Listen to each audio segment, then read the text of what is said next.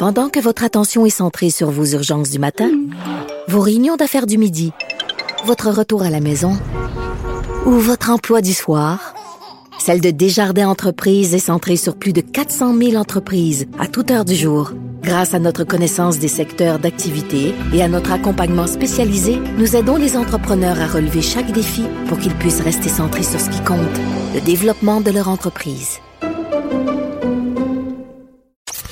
Sophie Durocher.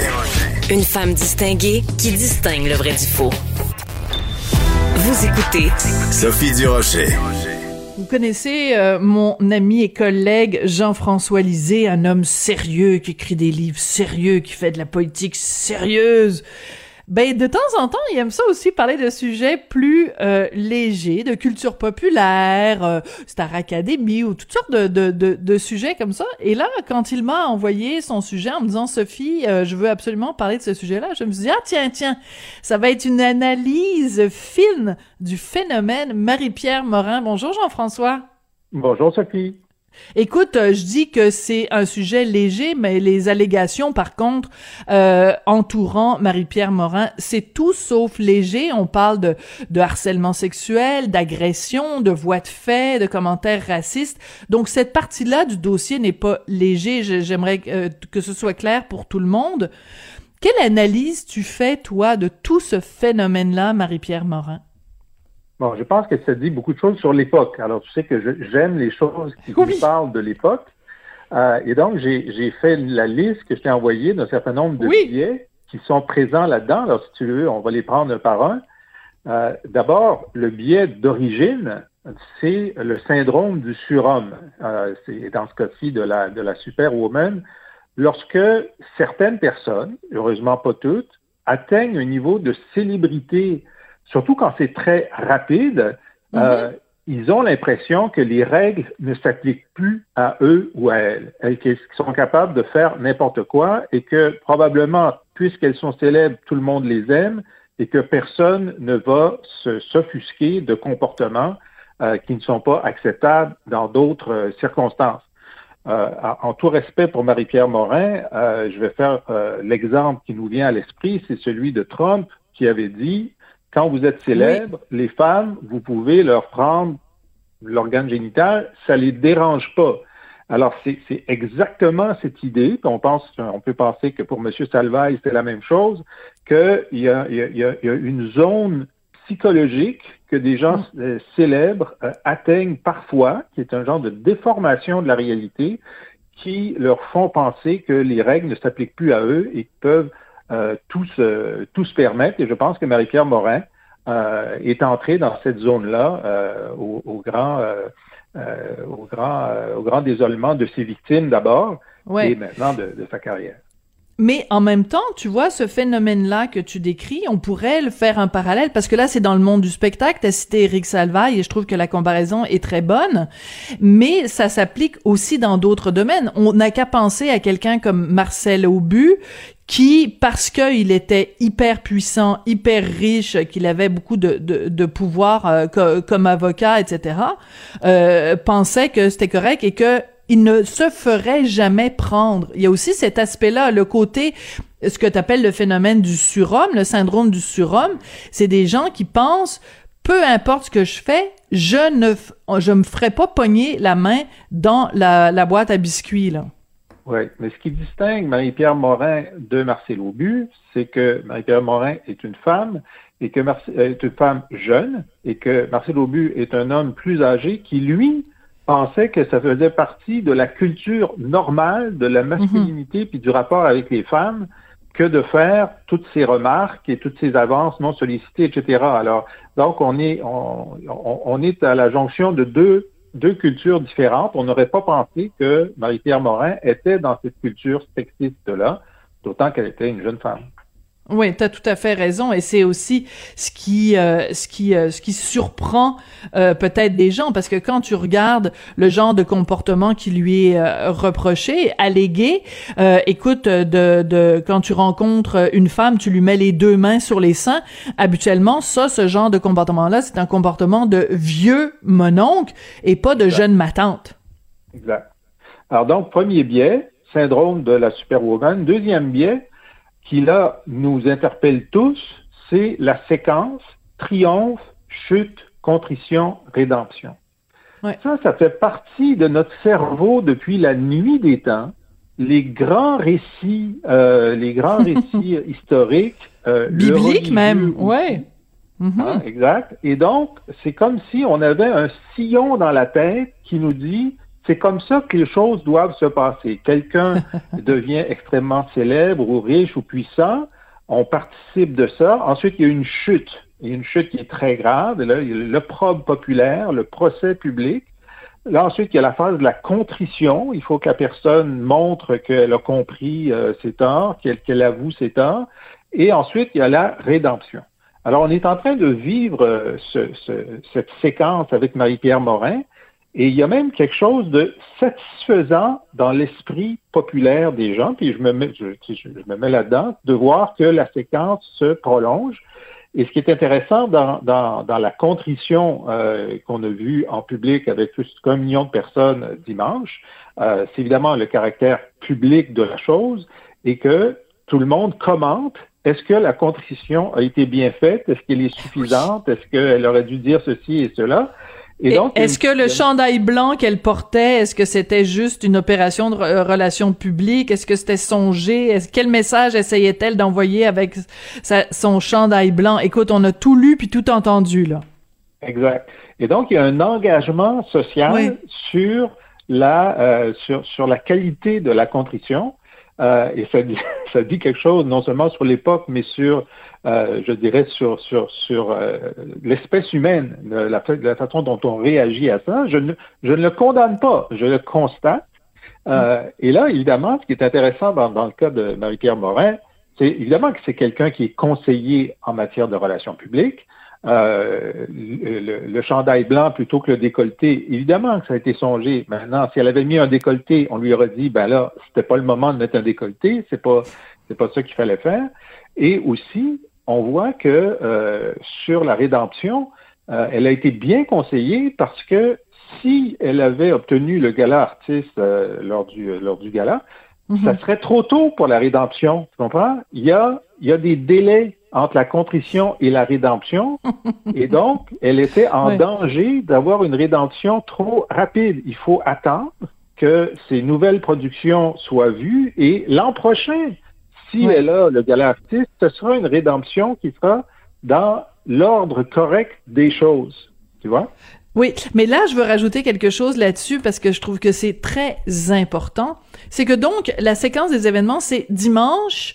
Donc, samedi, il y a cet article assez ravageur qui, est publié dans la presse. En fait, ravageur, parce que c'est juste une couche de plus, mais ça ressemble exactement à ce qui lui avait été reproché par Safia Nolan ou ce qui avait été relaté dans le, texte, lui, très ravageur du, devoir au mois de juillet l'année dernière. Bref, le, le, le, journal La Presse publie ça le samedi. Dimanche, elle est à tout le monde en parle. Et dimanche, elle annonce je retire ma nomination au gala artiste. Sauf que moi, j'ai vérifié et voici la façon dont ça, ça se passe. C'est que la raison pour laquelle elle est en nomination au Gala Artiste, c'est qu'il y a eu un sondage auprès de 14 000 personnes où euh, les, les, gens nomment spontanément les gens qui veulent voir dans chacune des catégories. Donc son nom s'est retrouvé là en nomination. Puis il y a eu un deuxième sondage où les gens, on leur a dit, ben voici les cinq femmes qui sont en nomination dans la catégorie meilleure comédienne pour une série. Pour qui vous votez? Donc, bien avant dimanche soir, le nom de quelqu'un ou de quelqu'une était déjà dans une enveloppe chez Léger en vue du gala de dimanche. Donc, de deux choses l'une. Oui, mais ce que je veux dire, c'est que de deux choses l'une, soit c'était son nom à elle qui était dans l'enveloppe, en quel cas ils ont dû déchirer l'enveloppe et remettre le nom de la personne qui est arrivée en deuxième dans les pourcentages, soit son nom n'était pas là, puis de toute façon, ça changera rien, parce que le vote a déjà eu lieu. Ce que je veux dire, c'est que ce qui aurait été spectaculaire, c'est si elle avait décidé de retirer sa nomination avant que les gens se trouvent à voter pour elle. Tu comprends ce que je veux dire? Oui, oui, c'est possible. Mais, mais ça aurait été euh, la, la, meilleure solution pour elle dans la séquence, c'est qu'on ne le sache pas. Et donc, euh, les gens peuvent penser qu'elle aurait gagné si elle n'avait pas décidé de le retirer, euh, et, euh, et on ne le saura jamais. Alors, pour non, ben non. mieux. Comme tu dis, elle aurait pu retirer plus tôt, au moment de la controverse, ça aurait été mieux, mais en tout cas, elle le fait là. Et l'autre chose aussi sur le fait que, bon, je pense qu'il y avait, il y avait une part de sincérité qui était visible, il y avait une part de préparation, c'est clair, il y avait une part de d'avis juridique aussi. Pourquoi est-ce qu'elle n'a accepté de prendre la responsabilité d'aucune des allégations spécifiques? C'est parce que son avocate lui a dit, ben là, si tu te Ben oui. déclares coupable de ça, ça veut dire que tu pourrais être poursuivi pour voie de fait et tu pourrais être condamné à, à une petite amende, là, je veux dire, c'est pas, Ouais. pas aggravé, etc., mais il y, a quand, il, y aurait, il y aurait quand même une conséquence juridique à, à, à l'admission. Ça aurait été plus courageux de dire, je sais que si je l'admets, il pourrait y avoir des plaintes à la police, mais je m'en fous. Je veux blanchir mon, mon Mm. affaire, je veux aller au bout euh, des conséquences, euh, j'assumerai les conséquences. Ça aurait été plus audacieux. Mais en tout cas, elle l'a calibré comme ça, elle, a- elle a suivi les conseils de son avocat. Mais ensuite, puisqu'elle dit qu'elle veut faire des excuses individuelles, euh, si elle va s'excuser individuellement à la femme dont elle a pris les seins euh, et qu'elle euh, qu'elle enregistre la conversation, elle pourra aller euh, porter plainte. Ça n'arrivera probablement pas, hein, tu vois, mais Ouais. c'est quand même un genre d'excès de prévention juridique qui fait partie, parce que cette personne est célèbre, parce qu'elle a de l'argent, parce qu'elle est conseillée, parce que bon, qui ne serait pas à- à- qui ne serait pas euh, accessible à un plombier ou euh, une Mhm. infirmière qui aurait commis les mêmes actes. T'as tout à fait raison. mais- Ouais. mais qui n'aurait pas, mais qui n'aurait pas le problème de, euh, de sa réputation publique étant en jeu aussi. Alors, il y a les deux côtés de la balance. Si tu es un inconnu qui, qui, fait, euh, qui fait un geste comme celui-là, puis il y a une plainte qui est déposée et que tu paies ta dette, c'est une chose, mais au moins tu te promènes dans la rue, puis tout le monde te pointe pas du doigt, ce qui est le cas d'une célébrité. Ça, c'est l'autre l'autre plateau de la balance, où là, ben, la célébrité, euh, si elle devient une paria, euh, ben, c'est c'est beaucoup plus lourd dans l'ensemble de sa vie. C'est la même chose Mm. pour la victime, mais c'est plus lourd pour, dans l'ensemble de sa vie. D'où la nécessité, si la ré- rédemption est possible, de bien réussir sa contrition et sa rédemption. Sinon, c'est très difficile à vivre, surtout si tu es jeune. Ben tout à fait, mais je veux revenir sur quelque chose que tu as dit, euh, c'est que en fait aussi, c'est et elle l'a soulevé dans son dans son entrevue euh, dimanche à tout le monde en parle. euh, les, quand les gens lui disent, euh, lui reprochent en disant, ben c'est beaucoup trop tôt que tu recommences à travailler, mais c'est parce que ce que les gens doivent garder en tête, c'est oui, elle fait un tournage maintenant de la faille, mais ça va pas être diffusé avant plusieurs mois. Euh, elle- oui, elle tourne euh, euh, le film Arlette sur un scénario de Marie Vien là, avec de Marie-Lou Wolfe, mais c'est, on le sait, le cinéma, ça peut peut-être, ça va peut-être sortir juste à la fin de 2022. Donc, c'est pas comme si elle allait être dans la face du public euh, tous les soirs à partir de la semaine prochaine. Là, c'est vraiment, on parle de vraiment le long terme. Donc, quand les gens disent, ben c'est trop tôt pour son retour, ben le retour, il est pas vraiment maintenant, il est Oui, vraiment, là- il est vraiment plus tard. Sophie, qui sont les gens? Il y a beaucoup de gens. Il y a beaucoup de gens Oui. qui étaient prêts à voter pour elle tout de suite et qui n'auraient pas voulu qu'elle parte de toute façon. Il y a des gens qui Oui. pensent que c'est trop tôt.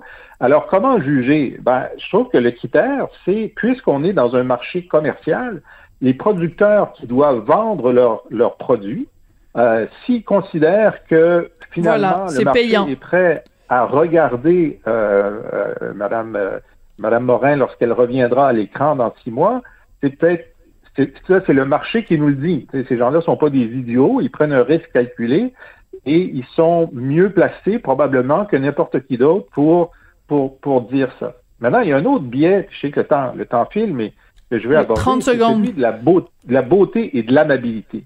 Ça fait une grande différence.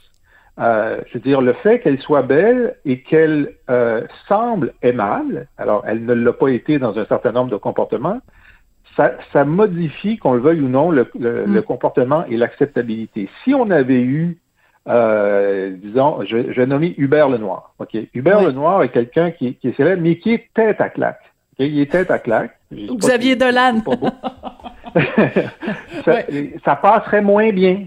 Ça, Ouais, passe, t'as tout à fait raison. partie aussi de la relation psychologique, la beauté et l'amabilité.